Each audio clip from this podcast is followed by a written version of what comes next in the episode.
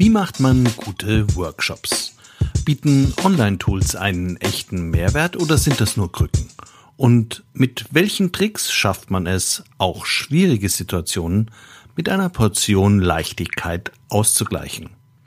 Willkommen bei einer neuen Folge von CX Talks.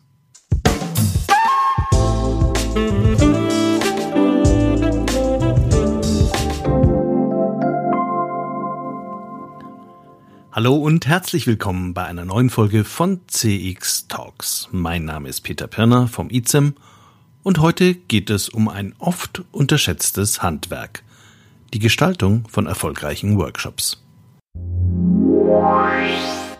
CX Talks wird diesen Monat unterstützt von FIR, einem führenden Technologieanbieter für Cloud Contact Center in der Dachregion. Vier entwickelt und betreibt KI-gestützte Software für begeisternde Kundenerlebnisse entlang der gesamten Customer Journey. Mit vier wird Kundenkommunikation erfolgreich für euch und für eure Kunden. Die einzigartige Kombination aus künstlicher und menschlicher Intelligenz hebt euren Service auf ein neues Kompetenzlevel. So seid ihr stets mit euren Kunden verbunden. Mehr Informationen zu 4 findest du auf der Website www.4.ai und auf der Sponsorenseite von CX Talks. Wir alle kennen das. Eine vage formulierte Einladung zaubert sich diskret in unseren Outlook-Kalender. Kreativworkshop. Drei Stunden lockeres Zoom-Meeting, Muralboard inklusive. Agenda folgt noch, kriegen wir schon.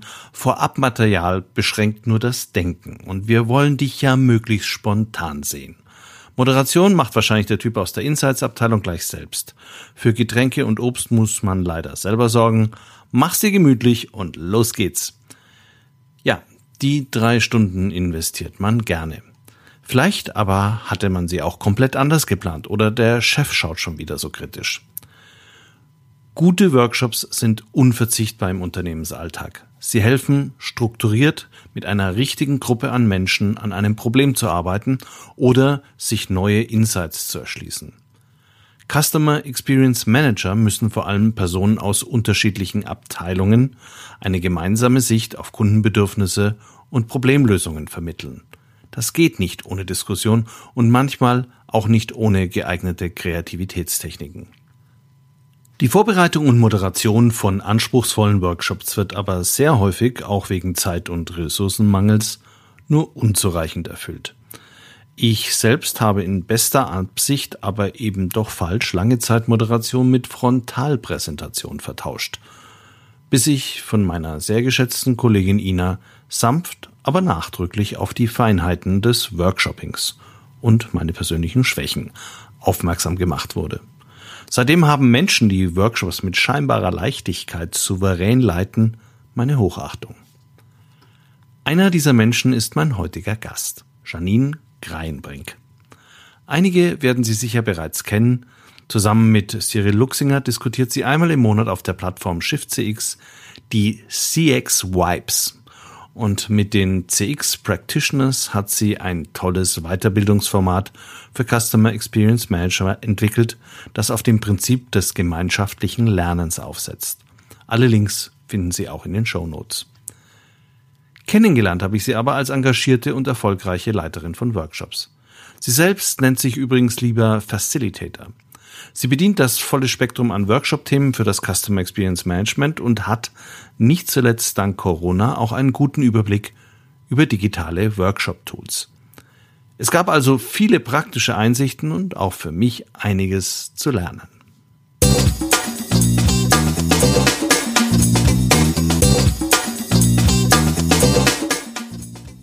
Hallo Janine, herzlich willkommen bei CX Talks. Hallo Peter, ich freue mich sehr, dass ich hier sein darf. Ich habe dich schon lange hier erwartet, Janine. Äh, du hattest mir ja äh, im Vorgespräch erzählt gehabt, dass du dich schon sehr lange mit dem Thema Workshops beschäftigst. Und dann hast du auch gesagt, dass es für dich ganz wichtig, dass du ein, dich als Facilitator bezeichnest. Äh, da bin ich dann ins Stolpern geraten und jetzt wäre ich dir sehr dankbar, wenn du vielleicht mal kurz erzählst, was das ist und was da der Unterschied ist zu einem Moderator. Ja, und da bin ich jetzt auch gleich direkt ganz vorsichtig. Ich habe nämlich in Vorbereitung für diese Sendung mich natürlich nochmal konzentriert schlau gemacht, dass ich dann auch das Richtige sage. Und ich habe gemerkt, dass da im Web in Bezug auf Facilitation und Moderation wirklich die Meinungen sehr stark auseinandergehen und auch sehr heiß diskutiert wird. Also ich erkläre jetzt einfach mal, warum ich das gerne sage. Ähm, ich bin einerseits in einer sehr schönen Community drin, die heißt Never Done Before. Das sind ähm, eben Facilitator aus der ganzen Welt, die sich da austauschen, um immer besser zu werden und voneinander zu lernen. Und die nennen sich so. Und ähm, von denen habe ich das erstens übernommen und ich mag auch dieses Wort gerne, weil es einfach ausdrückt, dass etwas leichter wird und dass man gemeinsam etwas ermöglicht. Also das ist der Grund. Moderation ist überhaupt nicht abwertend gemeint, sondern ich moderiere ja auch, aber irgendwie finde ich dieses Wort, ich mag es einfach. Das ist so der Haupthintergrund. Und bedeutet für dich im tiefen Herzen, ein Facilitator macht was? Ein Facilitator ermöglicht und vereinfacht ähm, Begegnung und Lernen in, ähm, in einem Raum. So würde ich es nennen. Und der kann digital und oder auch in Präsenz stattfinden, dieser, dieser Raum. Dann ist das ja die optimale Bezeichnung für das Thema, das wir heute haben in der Sendung. Und zwar geht's ja um ein super praxisnahes Thema. Wie mache ich einen guten Workshop? Und das klingt zwar, ich mache mal einen Workshop, klingt ganz einfach, aber wir beide wissen, dass im echten Leben so ein Workshop ja nicht so ganz einfach zu gestalten ist. Und dank Corona und äh, Remote-Arbeiten sind jetzt auch die Möglichkeiten, welche Art von Workshop man gestalten kann, äh, noch viel vielfältiger geworden. Wenn du jetzt mal jemandem, der wenig Ahnung hast, erklären möchtest, welche unterschiedlichen Formen an Workshops es gibt. Was sind aus deiner Sicht die Formen und welche sind davon eigentlich jetzt gerade aktuell die wichtigsten? Ich das ist eigentlich relativ, das ist schnell erklärt, würde ich sagen. Es gibt einmal den, den Workshop in Präsenz, wie wir ihn alle kennen und wie wir ihn, glaube ich, auch alle sehr gerne mögen, dass wir uns einfach gemeinsam in einem Raum treffen und etwas, ähm, etwas lernen, etwas abhalten, etwas tun. Und dann gibt es natürlich jetzt besonders durch Corona noch verstärkt den ähm, Workshop im digitalen Raum, wo wir uns eben im digitalen, äh, im digitalen treffen, was weiß ich, auf Zoom, auf über MS Teams und so weiter und so fort und dort einen Workshop gestalten. Und dann gibt es natürlich noch diese Mischformen, die jetzt gerade überall rumgeistern. Also Hybrid ist ja gerade irgendwie so ein, so ein Buzzword. Also die Form entweder, dass man eben einerseits digital zugeschaltete Teilnehmer dabei hat und dann aber auch Damen und Herren in Präsenz da sind, also dass man das zusammenbringen muss. Hybrid meint aber oft auch, dass das hintereinander geschaltet ist. Viele verstehen auch darunter, ich mache jetzt mal einen Präsenzworkshop und dann kommt vielleicht noch was Digitales nach und das ist für die dann ein hybrides Format. Also da gehen die Erklärungen gerade, finde ich, auch sehr weit auseinander. Und was ist der Unterschied jetzt aus deiner Sicht zwischen, ich habe praktisch in einem Workshop beide Formen gleichzeitig oder ich habe sequenziell? Ich muss gestehen, ich bin da vielleicht noch ein bisschen rigide. Ich finde es leichter, entweder das eine oder das andere zu tun. Ähm, weil einfach, ich kann mich im digitalen Raum dann wirklich auf die digitalen Teilnehmer konzentrieren. Und die muss ich ja auch anders bedienen, anders betreuen, als wenn ich sie in Persona vor mir habe. Von daher würde ich, ich trenne es am liebsten. Dass das nicht immer geht, weiß ich. Und ich arbeite mich da aber auch gerade tatsächlich ein. Und ich glaube, dass man dann tatsächlich auch zwei Facilitatoren oder zwei Moderatoren braucht, um es wirklich für alle angenehm zu gestalten. Also wenn man eben in Präsenz und digitale Teilnehmer dabei hat. Mhm. Dann gehen wir doch mal noch ein bisschen mehr auf diese digitalen Workshops und die dahinterliegende Technik ein, weil da gibt's ja so unendlich viele Tools und vielleicht hast du bestimmte Lieblinge oder sagst, die funktionieren einfach extrem gut und das ist was ganz Neues. Welche Tools sind so auf deiner Top-Liste? Ja, das ist so, das ist so typisch für Facilitatoren. Also ich habe das Gefühl, alle lieben Zoom und ähm, da nehme ich mich nicht aus. Ich, ich habe Zoom wirklich gerne, weil ähm, du musst ja als Moderator oder Facilitator ja ähm, einen Raum halten und du hast viel zu tun. Und dann ist es einfach schön, wenn man weiß, ich weiß, wo ich drücken muss und Zoom ähm, läuft. Und da bei Zoom habe ich das Gefühl, deswegen da bin ich sehr zu Hause und arbeite dann gerne mit einem Miro-Board oder auch Mural. Mit Concept Board habe ich tatsächlich noch gar nicht gearbeitet. Miro-Board oder Mural macht was? Das sind diese ähm, digitalen Whiteboards sozusagen, wo du aber auch mittlerweile noch eine Menge mehr machen kannst. Aber ich bin, ich nutze sie also am liebsten einfach, um Post-its zu bappen und dann gemeinsam auch eine Customer Journey mal zu machen oder einfach gemeinsam an etwas zu arbeiten und jeder kann kleben und, und verschieben und äh, Bilder reinladen und so weiter und so fort. Ähm, genau, und dann bin ich aber auch ähm, geübter Skype-User, weil meine Kunden es einfach noch nutzen. Ähm, damit bin ich nicht sehr zufrieden. Ich rutsche halt als Apple-User immer gerne raus, weil äh, Skype und Apple mögen sich irgendwie nicht so gerne. Ähm, von daher, das ist etwas, was ich nutzen muss. Und dann nehme ich auch meine PowerPoint oder ein, ein Excel. Ähm, Tool, weil Miro auch nicht in allen Unternehmen gut gelitten ist. Das ist eben ein US-Unternehmen, die das ähm, zur Verfügung stellen. Von daher, also meine Lieblinge sind einfach Zoom und Miro und ähm, ich bin aber auch in allen anderen zu Hause, weil es einfach sein muss. Wenn du jetzt einen Online-Workshop gestaltest, hast du einerseits so die Kommunikationsebene Zoom und auf der anderen Seite Whiteboarding ist dann so ein klassisches Element, was du auch in einem, in einem, in einem Live-Workshop äh, nutzen würdest. Richtig? Ja, es ist äh, genau einfach, um festzuhalten, was passiert, finde ich das sehr angenehm. Und natürlich die Chat-Funktion, in, die ist ja in, in allen, steht ja zur Verfügung, in allen ähm, digitalen Formaten. Ähm, MS Teams nutze ich auch immer mehr, weil es einfach in den meisten Firmen verbreitet ist und die haben ja auch stark nachgerüstet und äh, sind haben jetzt auch Breakout Sessions, wo man eben zu mehreren einen kleinen Raum öffnen kann und damit arbeite ich sehr viel. Von daher deswegen auch die Liebe zu Zoom. Wenn du dir jetzt mal vor Augen hältst, Facilitation online oder in einem Workshop, was ist für sich oder in einer Live in einer Live-Umgebung, was ist für dich der größte Unterschied? Ja, dass ich die ähm, Damen und Herren Teilnehmer in einem digitalen Umfeld, ähm, wenn sie die Kamera anhaben, kann ich sie sehen, aber eben manchmal auch nur den Kopf oder den Oberkörper. Ich kann die Körpersprache nicht ganz so gut deuten.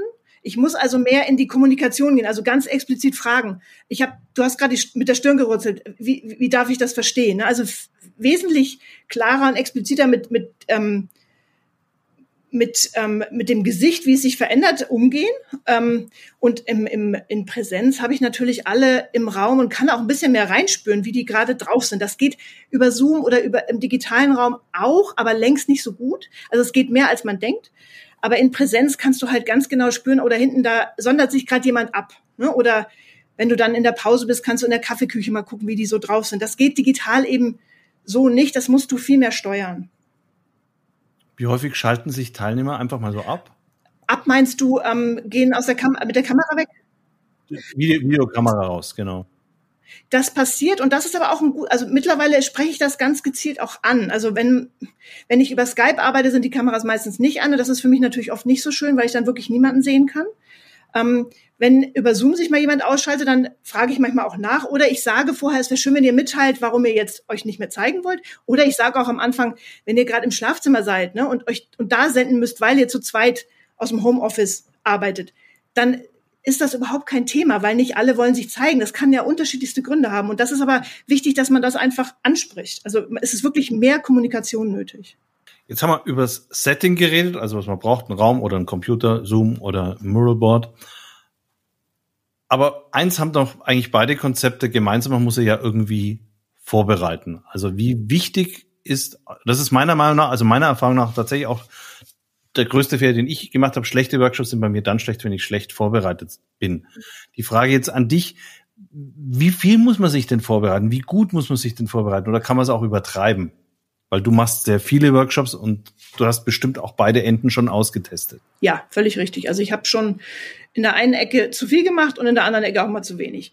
Ähm, also das kommt natürlich mit der Erfahrung. Ne? Mittlerweile ähm, bereite ich mich anders vor als noch vor ein paar Jahren oder auch im, Digit im, im Digitalen, finde ich, ähm, ist mehr Vorbereitung nötig. Weil ähm, da, wie ich ja schon sagte, man muss mehr steuern, mehr kommunizieren und auch eine, ähm, ja, einen Plan B oder einen Plan C in der Hand haben, in der Tasche haben. Das, das braucht man an der, in Präsenz auch. Aber da ist es, finde ich, wesentlich leichter zu, ja, zu gestalten, zu moderieren, finde ich. Weil man auch, also ich werde zum Beispiel in Präsenz auch relativ wenig nervös, weil ich weiß, das habe ich schon hundertmal gemacht. Digital finde ich, da ist eine andere Beziehung mit den Teilnehmern. Da werde ich dann auch schon mal nervös, wenn ich merke, oh, irgendwie geht's jetzt ganz anders, als ich dachte. Und dann bin ich froh, wenn ich Plan B oder C in der Tasche habe. Also Vorbereitung ist wichtig, aber man kann es auch übertreiben. Also ein bisschen Vertrauen auch in die Gruppe und, und dass das auch aufgenommen werden kann, was gerade da ist, was passiert, ist auch wichtig. Ne? Weil wenn man ganz strikt an seinem an seiner Agenda hängen bleibt, kann man auch manchmal Dinge übersehen. Also ich habe auch schon Workshops, Workshops völlig über den Haufen geworfen, ähm, aus unterschiedlichsten Gründen. Und das, ja, da, dafür braucht man dann einfach Übung. Das ist auch, ähm, da muss man auch selber echt mutig sein. Mhm. Und wie wichtig ist es, sehr präzise bei einem Workshop vorher mit dem Auftraggeber klar gemacht zu haben, was zu erwarten ist? Und was nicht, ne? Und was nicht? Weil, weil wenn du es dann über den Haufen wirfst, dann ist ja, ja im Prinzip äh, vielleicht Themaverfehlung aus Sicht ja, ähm, eines Auftraggebers. Und das ist, ähm, das ist eine super wichtige Frage. Da habe ich auch sehr viel dazugelernt und auch mal Erfahrungen gemacht, die, wo ich mich selber dann wirklich im Nachhinein nicht gut fand. Äh, weil ich mir gedacht habe, hätte ich ein bisschen mehr abklären müssen, was auch alles passieren darf oder sich zwischendrin auch rückversichern, dürfen wir in diese Richtung gehen. So mache ich das meistens. Wenn irgendwas, wenn man dann natürlich den, den Auftraggeber, wenn er nicht dabei sein sollte, nicht erreicht, wird schwierig. Also das, das ist gut, wenn man es vorher macht. Man kann aber nicht immer alles vorhersehen. Aber wie du schon gesagt hast, je mehr man vorher abklärt, desto besser. Und ich habe auch gelernt, je mehr man auch mit den Teilnehmern vorher spricht, wenn es digital stattfindet. Ne? Ich finde, analog kann man auch viel wirklich dann im Raum machen, aber digital gehe ich immer mehr dazu über, wirklich Interviews vorher mit allen zu machen. Das können auch sehr kurze sein, aber ich habe gemerkt, dass das wirklich besser ist. Macht man sowas auch vielleicht gerade ganz zu Beginn des Workshops, also wenn du, wenn du die, wenn du wirklich bevor es richtig losgeht, so die allererste, die, die allerersten gemeinsamen Atemübungen gemeinsam auch sich einzugrooven auf das, was jetzt auch einen zukommt, äh, ist das ein guter Zeitpunkt, um solche Klärungen vorzunehmen? Äh, nee, die Klärung sollte schon vorher stattfinden. Also auf jeden Fall sollte mit dem Auftraggeber natürlich ganz klar sein, was passieren darf und soweit man es vorhersehen kann, was nicht und was auch geschafft werden kann und was nicht. Ähm, da bin ich auch immer präziser geworden, habe ich wirklich, äh, ja, hab ich dazugelernt. Ähm, aber dieses Aufwärmen ist trotzdem wichtig, ne? wie, wie man so im Facilitation dann sagt, Check-in. Ne? So ähm, alle sind da, ähm, kommen ja aus unterschiedlichsten, wahrscheinlich anderen digitalen Treffen noch. Und dann muss man sich erstmal kurz einfinden und mal durchatmen sozusagen. Hast du da Tricks, Methoden, Tools? Ja, also ich, ich stelle mir dann immer so eine ähm, ja, so eine, so eine echte Situation auch vor. Dann gibt ja auch jeder erstmal sein Jäckchen ab und holt sich was zu trinken. Also, dass man einfach erstmal so eine angenehme Atmosphäre schafft, wenn ich, ähm, so gut ich das hinbekomme, ne? also dass man einfach erstmal ein bisschen locker spricht und auch, wo, wo sitzt ihr denn gerade, dass man den Chat schon einsetzt, wenn wir jetzt über das Digitale reden, um einfach die Leute ankommen zu lassen und erstmal so ein bisschen durchatmen.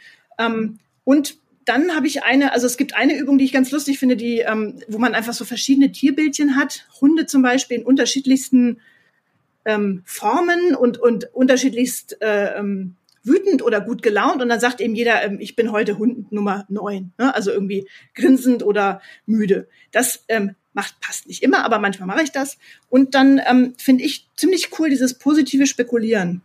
Ich weiß nicht, ob du das kennst.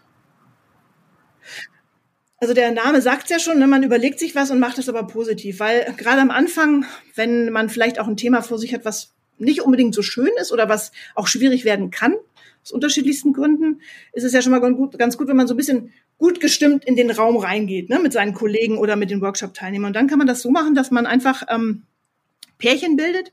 Jeder darf über einen positiv spekulieren und dann zum Beispiel kann man eine Frage stellen, ähm, was glaubst du denn, wie dein ähm, dein Partner, mit dem du gerade spekulierst, wie der wohl aus dem Workshop rausgehen möchte. Was für ein Ziel muss erreicht sein, damit der zufrieden aus dem Workshop rausgeht. Und dann kann man das ruhig in der Ich-Form für diesen Partner machen. Ne? So, ich, ähm, ich möchte gerne heute ähm, aus dem Workshop rausgehen mit dem Gefühl, dass wir stärker zusammengewachsen sind und die Aufgabe erledigt haben, zum Beispiel. Ne? Oder man, man gibt die Aufgabe, ähm, was glaubst du denn, warum dein Partner heute überhaupt hier ist? Was für einen Grund er hat? Ne? Und dann kann man eben sagen, ich bin heute hier, weil ich möchte, dass wir besser zusammenarbeiten. Und dann erfährst du einerseits sehr viel über die Person, die über die andere spekuliert, aber auch so wie die Stimmung in dem generell in, vielleicht in der Firma ist oder generell für die Person. Das, also mir hilft das als Moderator oder als Facilitator immer sehr. War das verständlich? Ja, das war, also ich konnte es mir jetzt vorstellen. Ich, wir haben jetzt keine Live-Schaltung zu den Zuhörern, aber also ich konnte mir das jetzt schon vorstellen. Die Frage ist jetzt auch, an welcher Stelle würdest du denn dann so eine Vorstellungsrunde machen wie lang darf die sein? Die würde ich tatsächlich davor schalten, damit jeder schon mal einfach den Namen gehört hat und die halte ich dann, ich versuche die kurz zu halten, aber das kommt auch drauf an, auf das Setting, ne, was, was gewünscht ist. Und dann einfach ähm, Namen und vielleicht noch, was man in der Firma zum Beispiel tut, ähm, wenn es notwendig ist und vielleicht noch ich arbeite immer ganz gern mit diesen Hashtags, ne, so drei Begriffe, die dich gerade, die gerade für dich wichtig sind, damit es einfach kurz bleibt, weil es kann sonst auch mal sehr ausufernd sein. Ne? Und wenn man die Zeit nicht hat, dann, ähm, dann gerne mit Hashtags kurz. Ja, genau. Mir ist zum Beispiel in Workshops passiert, dass sie dann, dass jemand endlos geredet, einer endlos geredet hat und ich habe zu spät gegengesteuert. Das ist sowas, was ich jetzt für mich mitgenommen habe, dass man da echt aufpassen muss. Was sollte man denn sonst noch zu Beginn eines Workshops, ganz am Anfang, auf jeden Fall vermeiden, damit man sich nicht den ganzen Tag versaut? Also sehr wichtig, ähm, man ist ja am Anfang auch erstmal ein bisschen aufgeregt, positiv aufgeregt, weil man die Gruppe ja vielleicht auch noch nicht alle, noch nicht alle kennt ne, oder vielleicht auch noch nicht wirklich gesehen hat. Ähm, also ich finde wichtig, dass man ähm, als, als Facilitator entspannt rüberkommt und Herr oder Herrin der Lage ist. Und das kann dann natürlich auch mal so aussehen, wenn was passiert, was man nicht vorher gesehen hat, dass man trotzdem aber so tut, als wenn es okay wäre. Ne? Also, weil ich habe das Gefühl am Anfang, also du führst ja diesen, diesen Raum. Und ich, wenn, wenn du dann nicht führst, dann ähm, entsteht gleich eine Situation, dann entsteht Chaos. Das finde ich total wichtig, dass man wirklich die, die, ähm, die Fäden sehr stark in der Hand behält, gerade am Anfang. Na, und dann haben wir jetzt im Prinzip wenn wir das jetzt gedanklich einfach weiterverfolgen, jetzt haben wir praktisch die Begrüßung hinter uns, haben positiv drüber spekuliert, was der andere jetzt wohl glaubt, was da passiert. Und jetzt würde ich es vielleicht nochmal konkreter machen und zum Beispiel äh, äh, anhand eines Persona-Workshops gerne mit dir nochmal durchgehen, was denn dann so passieren würde. Weil Persona-Workshops ist ja so ein Klassiker im Customer Experience Management, den man in der einen oder anderen Form eigentlich fast immer im Unternehmen auch gerne mal wiederholt vornimmt. Gibt es für dich eigentlich so die klassische Persona oder welche Arten von Personas, die in so einem Workshop gebaut werden, hast du denn kennengelernt? Eine klassische Persona weiß ich gar nicht, ob es die gibt. Also kann, kann sein, dass es die gibt. Ich, ich finde einfach, die Persona muss, muss der Gruppe, muss dem Ziel dienen. Also was wollen wir erreichen und wie bringt uns die Persona dahin? Das hast du auch neulich so schön formuliert. Ich krieg den Satz nicht mehr so ganz, in den du gesagt hast. Den fand ich klasse. Also dieses, ähm, wie, kannst du dich noch erinnern, was du gesagt hast? Ich denke es mir dann immer wieder neu aus. Im Zweifel habe ich aber wahrscheinlich gemeint, mir ist eigentlich ziemlich egal, wie es definiert ist, solange die Teilnehmer mitnehmen und wissen, um was, um, über was wir jetzt gerade reden, ja. äh, ist das Ziel dafür. Es muss nützlich sein. Eine Person, eine Persona muss nützlich sein genau. und muss nicht wissenschaftlich sauber definiert, dann stringent durchgezogen sein. Genau, das ist, also das hat mir gut gefallen, wie du das beschreibst, weil darum geht es, weil Persona sind wirklich Ah, das ist so ein Thema, wo sich die Geister scheiden, äh, dran scheiden und da, wo es wirklich viele Diskussionen drüber gibt. Und ich habe da auch nicht die letztendliche wunderbare Antwort drauf. Also mir, mir ist es wichtig, dass es hilft bei dem, was man tut. Und wenn man Customer Journeys sich anguckt oder eben auch mal diese, das anguckt, wie intern die Prozesse laufen, hilft es halt, wenn man etwas hat, womit man abstrakte Daten menschlicher gestalten kann. Ne? Also für mich ist es einfach eine Vermenschlichung auch von Daten, die man vorher auch recherchiert hat. Also natürlich ist es gut, wenn die Persona gut recherchiert ist, logisch. Manchmal reicht aber für so ein Customer Journey Mapping Workshop auch mal eine Persona, die einfach mit den Kollegen zusammengebaut wurde, um sich anzugucken, was für Probleme es denn gibt. Und ja, das Ziel ist da, finde ich, einfach wichtig und ähm, dann natürlich klar, wie heißt die Persona, ein Bild irgendwie von dieser, von diesem Menschen, den man sich vorstellt ähm, die häusliche Situation, wo ist er eingebettet oder vielleicht auch in welcher Firma arbeitet er, wenn das wichtig ist. Also kommt auch darauf an, was man erarbeiten will. Ne? Ich persönlich, mir gefällt sehr gut auch das Konzept der Empathy Map, dass du mhm. einfach mal so ein bisschen sagst, ich fühle gerade, ich sehe gerade, mich beschäftigt gerade. Ja. Äh, um, um so ein Bild aufzubauen, setzt du die auch ein? Ähm, ich habe tatsächlich noch gar nicht so viel damit äh, unter diesem Namen gearbeitet, aber dieses, ähm, was fühlt er gerade oder was, oder das, ähm, fließt irgendwie automatisch dann mit ein. Aber ich, ähm, du hast mich nochmal wieder draufgebracht, mit der einfach auch nochmal wieder öfter zu arbeiten. Ja, es ist eigentlich, es ist eigentlich nur eine Strukturierung dessen, was du mhm. auch ohne eine Struktur wahrscheinlich in so einem Workshop drin haben könntest. Ja. Du hast vorhin schon gesagt, eine Persona könnte auch vorab recherchiert sein. Hast du schon mal O-Töne, also Videos von Kunden oder äh, Schnipsel aus Reviews für so einen Workshop gleich mal mit reingenommen, um äh, die Teilnehmer zu sensibilisieren dafür, was eigentlich schon, was sie eigentlich schon wissen könnten oder was schon vorliegt zum Kunden? Also ich weiß, dass das viel gemacht wird und ich würde, wenn ich die hätte, würde ich die auch gerne machen. Ich habe eben oft ähm, in diesen um die Persona dann auch nutzen zu können, die oft auch mal rudimentär entstellt, äh, äh, entstellt, ist jetzt toll, erstellt, ne? ähm, und dann habe ich diese Schnipsel gar nicht gehabt, sondern ich habe dann aber ähm, das, was im Unternehmen einfach schon an, Informationen da ist. Und das ist ja viel. Oder O-Töne von denen Damen und Herren, mit denen ich diese Persona ausgearbeitet habe. Das schon, ja. Aber so, also die Schnipsel, wenn die da wären, kann man die natürlich super einsetzen. Wann ist für dich ein Persona-Workshop echt gelungen? Was sollte also jeder Teilnehmer auf jeden Fall mitgenommen haben, wenn er einen gelungenen Workshop mit dir gemacht hat? Also, dass der Workshop, dass die Zeit sich gelohnt hat. Und ähm, das ist mir auch bis jetzt, das gelingt mir auch nicht immer. Also ich habe schon auch durchaus sehr schwierige Persona-Workshops gehabt, wo ich auch gedacht habe, Mensch, das, da habe ich das Thema, also da, das Persona-Thema ist wirklich nicht immer so leicht zu greifen und zu erklären. Ne? Viele verstehen es sofort und wissen sofort, da, das, deswegen machen wir das. Und dann ist es voll easy. Und es gibt Firmen, wo das einfach noch nicht so da ist, dieses Wissen, warum man das jetzt nutzt. Also wenn die Leute sagen, hat sich gelohnt und wir können damit jetzt wirklich weiterarbeiten und eigentlich ganz gelungen ist der Workshop aber erst, wenn die Persona im Unternehmen eingesetzt wird. Und das passiert leider nicht immer. Du hattest mir im Vorgespräch auch noch was von einem anderen Konzept erzählt, was dich gerade sehr fasziniert. Und ich fand das dann auch ganz spannend. Vielleicht können wir es kurz anreißen. Die sogenannte Kollegenreise. Was ist das und wie läuft so ein Workshop ab? Im Prinzip ist das das Customer Journey Mapping nur intern angewandt. Also, dass man jegliche Thematiken, die irgendwie gerade im Unternehmen schwierig sind, sei es, dass zwei Abteilungen vielleicht nicht so gut miteinander klarkommen oder eine neue Rolle in ein bestehendes Gefüge rein platziert werden soll, dann kann man das aus ähm, zwei oder drei Perspektiven, also sagen wir mal, es gibt ein Problem zwischen der Technikabteilung und der ähm, dem Shopfloor, ne, um jetzt mal so ein bisschen in Produktionsjargon zu reden, dann ähm, würde man zwei Personas erstellen. Einmal den Damen, den, den Herrn, der auf dem Shopfloor arbeitet und der oder die Technikerin, die dann kommt, wenn die Maschine zum Beispiel still, still steht. Ne? Und dann würde man sich überlegen, welche Probleme haben wir denn immer in diesen Bereichen, in dieser Zusammenarbeit und die dann einfach aus den verschiedenen Perspektiven dieser beiden Personas, dieser Kollegen-Personas ablaufen. Also im Prinzip zweimal Customer Journey Mapping sozusagen, aber intern. Und ich, ich habe gemerkt, dass man damit unheimlich gut auf einer Metaebene ähm, zwar emotional, aber eben doch objektiv darlegen kann, was für Probleme es gibt und man findet dann relativ schnell raus, wie man es besser machen kann. Also irgendwie bewährt sich das dieses diese Methode. Hat natürlich auch ein gewisses Risiko, birgt das in sich, dass dann Konflikte, die schon längst gab zwischen zwei ja. Äh, Playern in zwei oder zwischen zwei Abteilungen, vielleicht sogar noch schlimmer, ja. dann sehr offen äh, äh, da zum ausgekämpft werden und dann Braucht es dann einen Facilitator oder einen Moderator, um das wieder zu befrieden? Das, das können beide machen. Ähm, aber tatsächlich ein, ähm, es braucht tatsächlich jemanden, der das gut führen kann. Das kann mal heftig werden, aber es hat ja auch keinen Sinn, diesen Konflikt immer irgendwie schwelen zu lassen. Also ich bin dann lieber dafür, dass man es offen anspricht, weil dieses, wir haben uns alle lieb, das ist ja ist ja Quatsch. Ne? Wir haben uns nicht dauernd alle lieb und im Unternehmen auch schon gar nicht. Und da gibt es Konflikte. Ne? Und die dürfen dann auch mal nach außen kommen.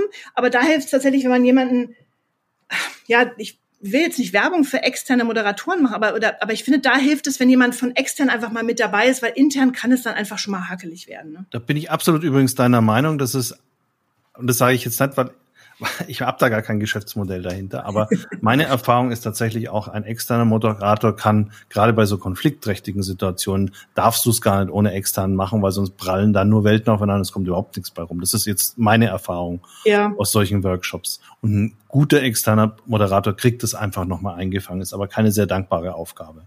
Nein, und es ist auch nicht leicht. Also ich, und ich sage auch nicht, dass es mir immer leicht fällt, sondern ich habe da auch schon ähm, Dinge erlebt, die fand ich im Nachhinein auch für mich nicht, nicht einfach.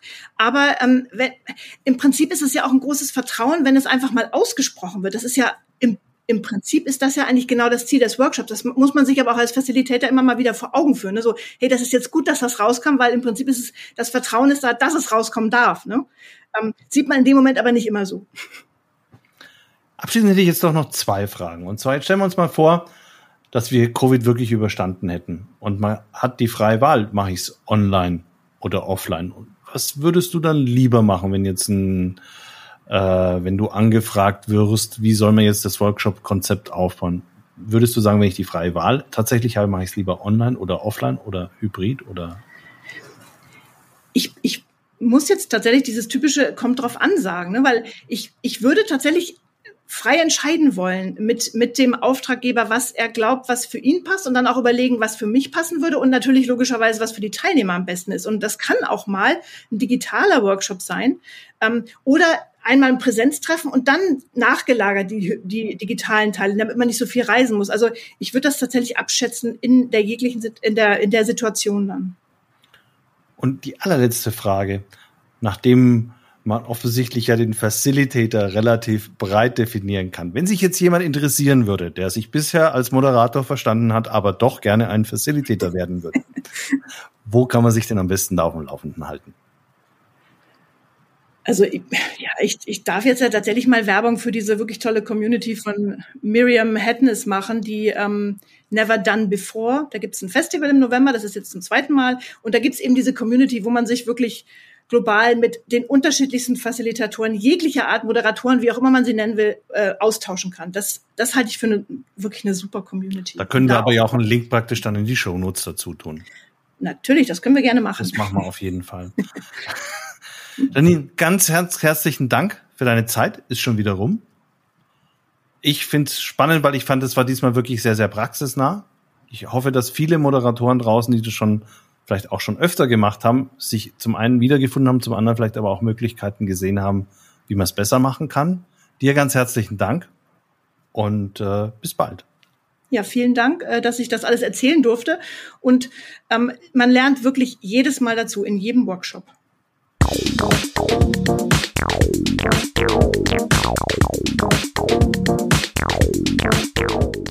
Das war Janine Kreinbrink, Facilitator, Moderatorin und Coach für Customer Experience Management und Geschäftsprozessoptimierung. Unser Thema war, wie mache ich einen guten Workshop? Diese Episode wird auch auf der Playlist CX Talks Methoden erscheinen, die auf Spotify abrufbar ist. Ich hoffe, Ihnen hat die Folge gefallen. Falls ja, schreiben Sie uns und geben Sie uns Feedback beim Podcast-Anbieter Ihrer Wahl. Ich freue mich in jedem Fall, wenn Sie auch beim nächsten Mal wieder mit dabei sind.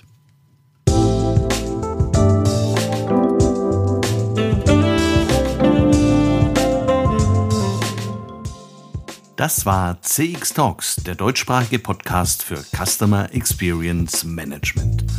Abonnieren Sie uns auf Apple, Spotify oder Google Podcast. Empfehlen Sie uns weiter oder helfen Sie mit einer positiven Bewertung.